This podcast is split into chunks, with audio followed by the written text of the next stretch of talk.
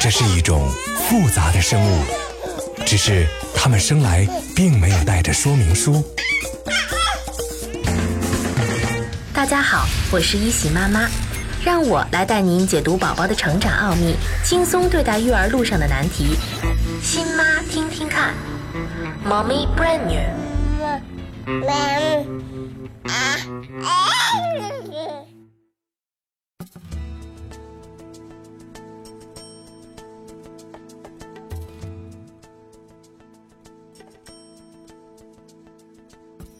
亲爱的妈妈们，你们好吗？有了孩子之后，你是不是也觉得时间过得飞快？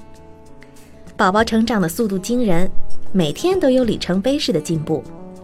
这些进步对他的成长都有着非凡的意义，这让整个家庭多了很多乐趣，也会让每个家庭成员心里顿生自豪，因为每个人都能在孩子身上寻找到自己的基因，在孩子的成长和成功中见证着生命的伟大。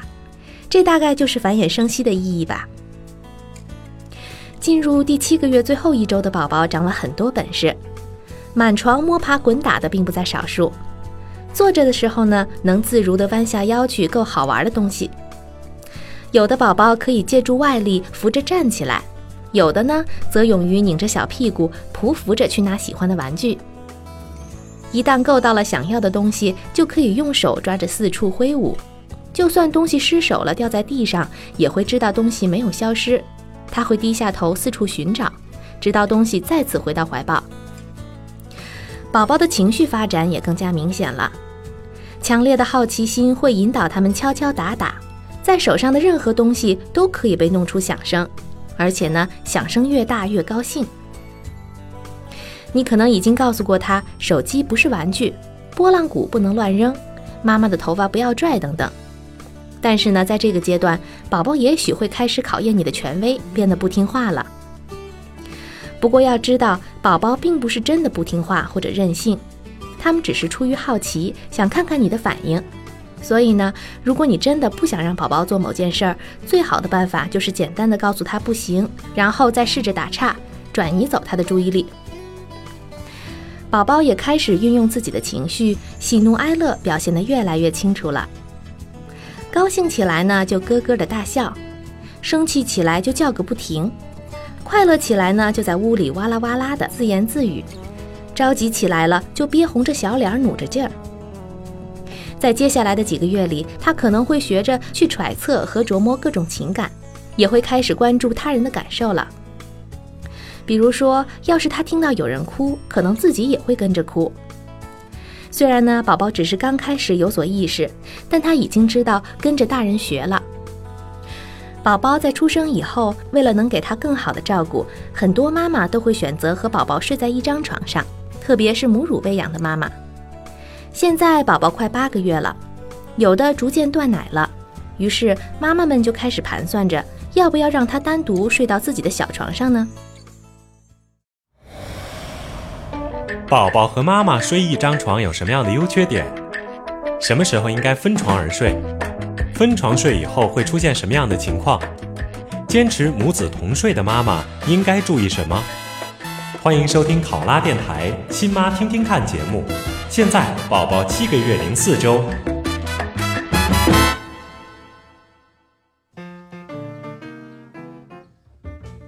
宝宝出生以后呢，很多都会与父母同床而眠。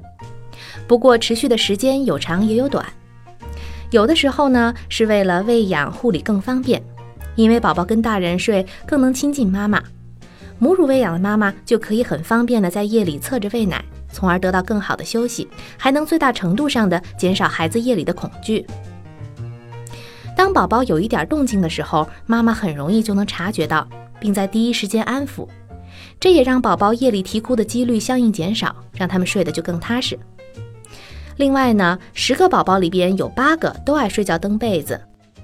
如果妈妈睡在旁边呢，可以不时的帮助他重新盖上，避免宝宝着凉。还有一些人会指出，有的宝宝心理上还没有准备好和妈妈分开睡，他们仍然需要得到妈妈的安抚。那这种需求延续的时间可能会比我们的预期稍微再长一些，但终究会过去。如果呢这种需要得不到满足，非逼着他自己睡，可能会造成他的心理缺乏安全感，还有不满足感。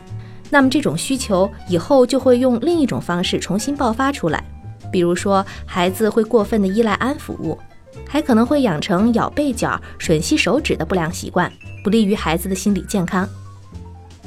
但是母婴同床睡眠呢，也存在不少弊端，比如说在夜间呼吸的时候，因为成人的肺活量要比宝宝大得多，大量的氧气都会被大人夺走。而他们呼出的二氧化碳还有其他废气呢，就会被宝宝回收了。那宝宝可能整夜都处于供氧不足、二氧化碳弥留的小环境里边，使脑组织的新陈代谢受到影响，对发育不利。另外呢，不论是成人还是宝宝，夜里都会翻身好几次，睡在同一张床上势必会互相影响，孩子甚至有被大人压倒的危险。有一些妈妈呢，希望能在夜里和宝宝保持亲密的感觉，于是睡在一个被子里不够，还要搂着宝宝一起睡。这样呢，会让宝宝吸入的废气更多，窒息的风险也就更大了。对于应该和宝宝分床而睡，还是和爸爸妈妈同睡一张床，争论一直很大。我觉得这就像问四个月开始添加辅食，还是六个月开始一样，并没有绝对的对和错。不论是宝宝的健康状况、发育水平和个性特征，还是父母的观念、家庭模式，都会影响是否分床睡的决定。所以呢，你要好好分析一下宝宝和自己家里的具体情况，要认真考虑一下宝宝现在晚上是否还需要吃夜奶，他是否过分依赖妈妈，会不会容易夜惊，他白天是否已经得到了来自爸爸和妈妈足够的关爱。同时呢，也要看看自己和家人的情况，问一问爸爸是否还介意让宝宝一起睡在大床上，看一看和宝宝一起睡会不会影响你们第二天的精神。另外呢，想一想到底是你自己不愿意分开睡，还是宝宝不愿分开。分床睡是迟早的事情，西方人习惯呢，孩子一出生就让他独立睡觉，不仅分床睡，而且还分开房间。他们认为这是培养孩子独立性的起点，可以使宝宝从小就拥有独立的人格，今后呢可以更好的适应社会。如果宝宝已经从心理还有身体上都做好了这种准备，就不要因为自己习惯了和宝宝相拥而眠而舍不得让他自己睡小床。不过呢，坚持分床也有困难，主要就是在孩子生病的时候，妈妈会因为喂奶或者照顾方便，就把他重新抱回大床。等到病好了再让他回去，可能就回不去了。所以呢，如果你决定要分床，就要坚持下去，不要因为频繁的反复让宝宝的睡眠规律错乱。如果到了三岁才开始考虑分床睡的问题，很可能会让这件事情变得更加困难。因为呢，孩子到了三岁左右时，就会有最初的性别意识，开始能分清楚自己是男孩还是女孩。这对于他们的心理发育是一个重要阶段。如果长时间的和父母同床睡眠，缺乏独立是一方面，另外呢，还有可能会出现一些心理问题，比如说恋母或者恋父等等。许多的家庭由于各种原因不愿意和宝宝分开睡，但是又担心会养成宝宝依赖的习惯，所以呢，作为一种折中的方法，你可以先不要分开房间，把婴儿床呢置在自己的大床旁边，让两个床连起来，把连着那一侧的栏杆放低。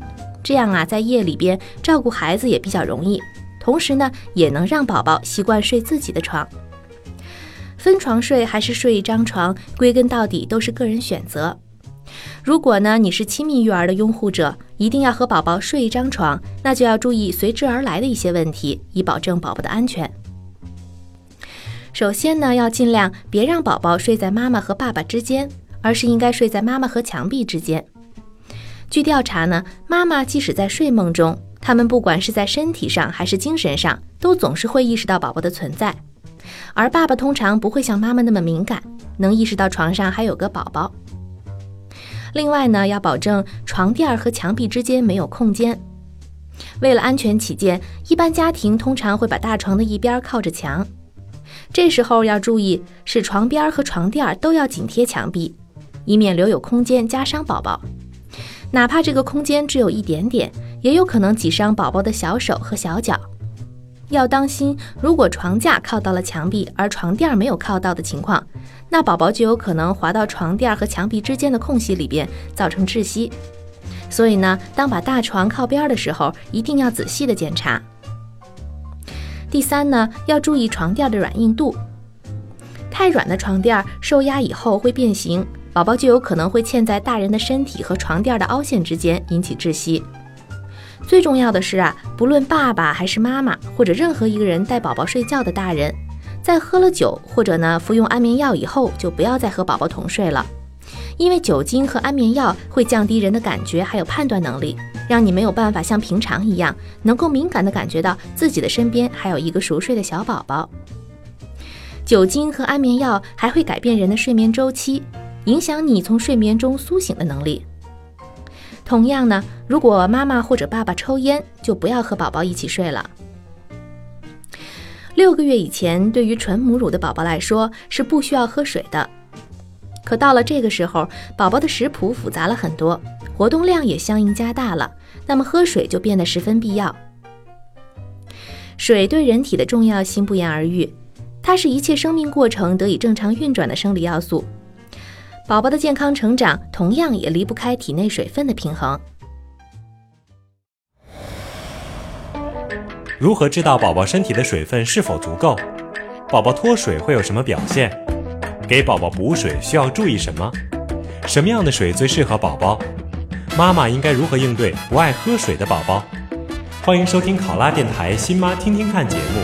现在宝宝七个月零四周。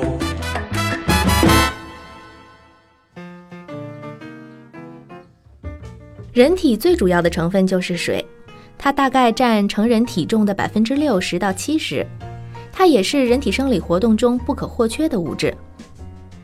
通常呢，成人每天需要喝八大杯水，那么宝宝水的摄入量到底应该是多少呢？婴幼儿的新陈代谢旺盛，水的需要量呢相对比较多，每公斤体重对于水的需要量和吸收率都高于成年人。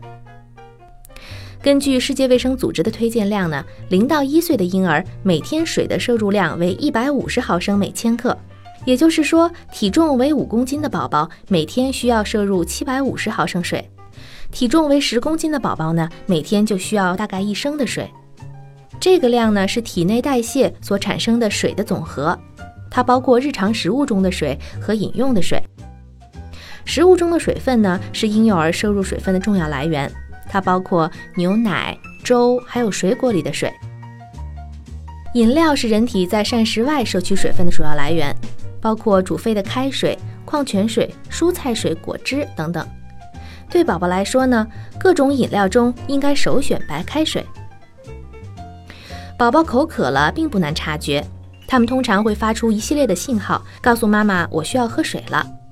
比如说呢，他会不断的用舌头舔嘴唇。如果口唇干燥，就可能说明宝宝水分不足。还有呢，宝宝的湿尿布次数减少，尿液变黄，也是缺水的表现。水分不足还有可能使大便变得干燥发硬，还有可能使胃肠道分泌的胃液减少，影响宝宝的食欲。严重缺水的时候呢，宝宝的前心或眼窝比正常来讲呢会有所凹陷。当他哭闹的时候，眼泪也相对减少或者没有眼泪。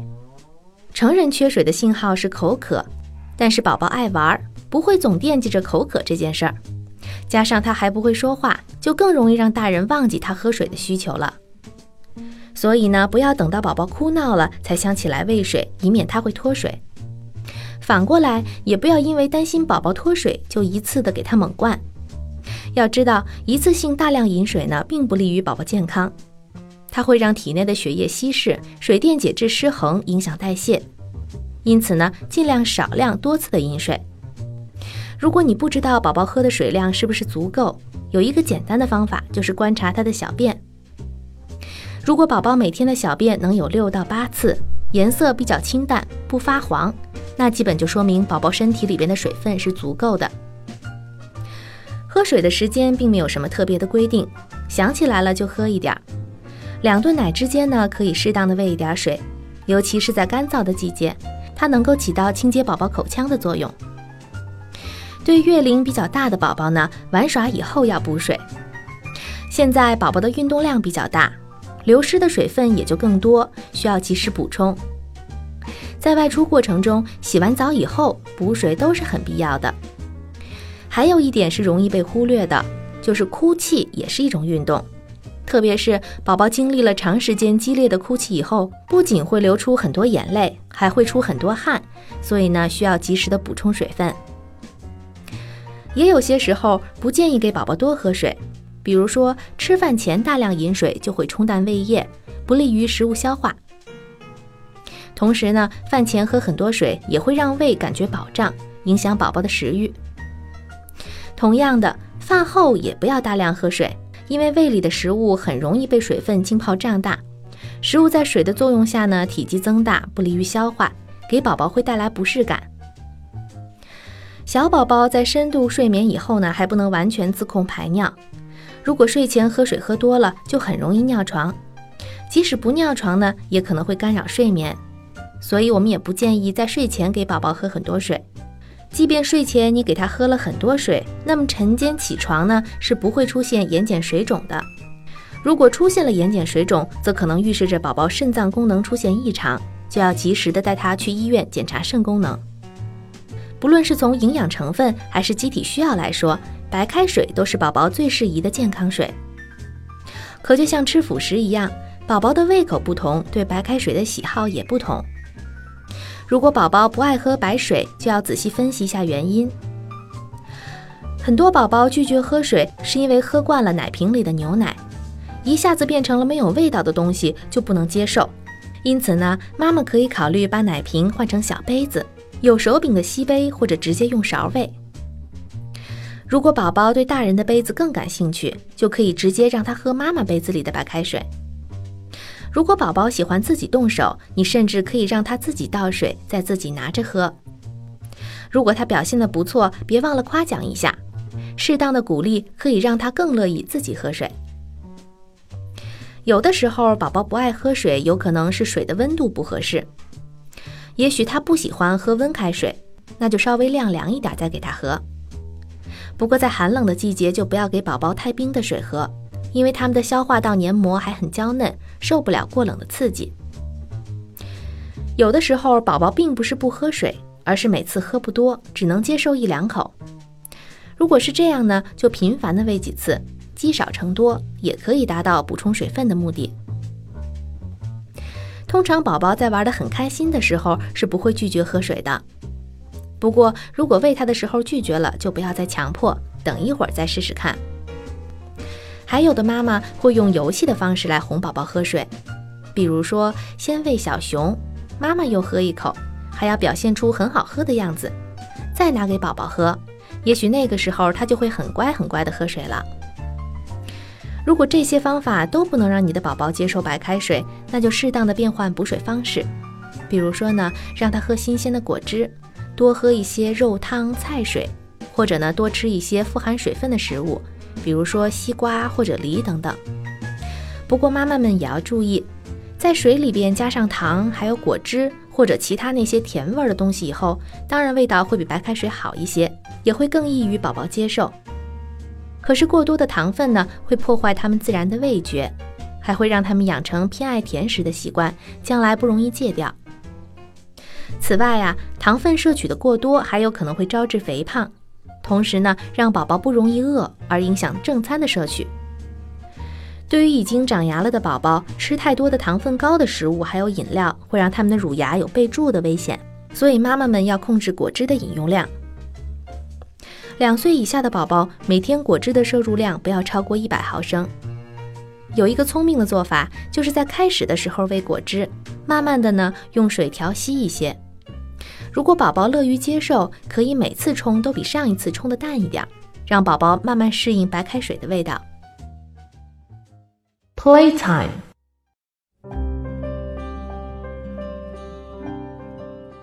婴儿的手指活动能力还有智力发展密切相关，开展精细动作的时间越早呢，对他们大脑发育就越有利。妈妈锻炼孩子的动手能力也就尤为重要了。拇指和食指的对捏动作是婴儿两手精细动作的开始。能捏起越小的东西，捏得越准确，就说明孩子的动作能力越强。刚开始的时候啊，妈妈可以找一些不同大小、不同形状、不同硬度和质地的东西，让宝宝用手去捏一捏。小珠子、小卡子，还有小药瓶都可以。不过呢，这样的东西让宝宝自己玩并不安全，所以大人一定要在场，防止他们把玩具放到嘴里去。等到他拿捏的动作很到位了，就可以买来串珠绕架，让宝宝试着移动上面的小珠子，这样更安全。